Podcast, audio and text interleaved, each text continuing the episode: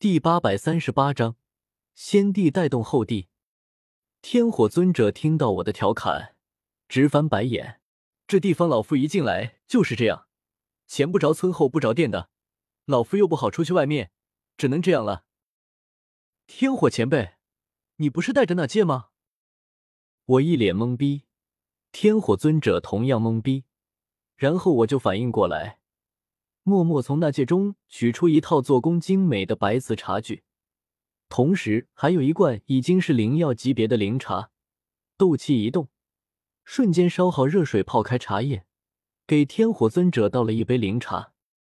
浓郁的茶香在破旧简陋的茅草屋中飘荡着，轻轻嗅上一口，灵气四溢，沁人心肺。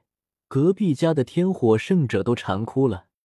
我默默将桌上的粗陶茶具撤下，这大概是天火尊者自己取土烧制的。但修为高不代表什么都会，他不懂制作工艺，能自己一个人烧制出这种粗陶已经很不错。想要烧制出我这种精美的白瓷，不经营十年时间是不可能的。天火尊者端起茶杯，仰头喝了一口灵茶，味道确实比他那粗茶更好。放下茶杯，他问道。你小子上次是不是来过？这次又跑来干什么？上次我是来过，但有些事情就提前走了。我尴尬笑了笑。天火前辈，这次来我是想请你出山。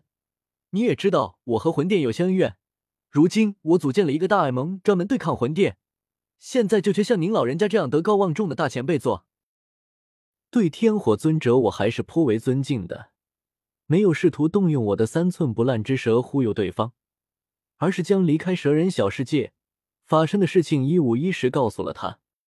从最开始的四方阁大会开始，到去星陨阁认识风尊者，与冰河谷再次发生冲突，前往焚炎谷与唐振一同炼制火魄丹，与唐火儿一结金兰，最后再到亡魂地殿教臣，焚炎谷山门攻防战，乃至最近的闯荡远古遗迹。一件件事情娓娓道来，没有故作抑扬顿挫、跌宕起伏，只是平铺直叙的向天火尊者陈述最近一段时间我发生的一切事情，除了雾护法之事。饶是如此，天火尊者听完也是啧舌不已，两只眼睛瞪着我，惊奇道：“你小子竟然这么厉害！”这一桩桩一件件的数下来，比他数百年前纵横中州时都要厉害。就算是他成了尊者后，也没这么轻狂过。而我现在看上去，才只是六星斗宗。瞄了眼我的修为，天火尊者又发出一声怪叫：“你上次离开蛇人小世界时，你不是才四星斗宗吗？这才几个月，你小子又顿悟了？”我微笑着：“前辈淡定点，淡定点，好歹都是晋升斗圣的大前辈了。”这样一惊一乍的多不好，外面还有人听着呢。天火尊者翻了个白眼，好不容易才将心中那份震惊压下，目光复杂的看着我。当初在天坟炼气塔下初见我时，我不过是个大斗师，离他还有十万八千里。可这才几年，也就六七年时间吧。这么短的时间，对寻常斗者来说，哪怕是一些天才来说，能从大斗师修炼到斗皇境界，已经是足以震惊无数人的成绩了。可我竟然直接修炼到了六星斗宗，并且不是那种只知道蒙头修炼的六星斗宗。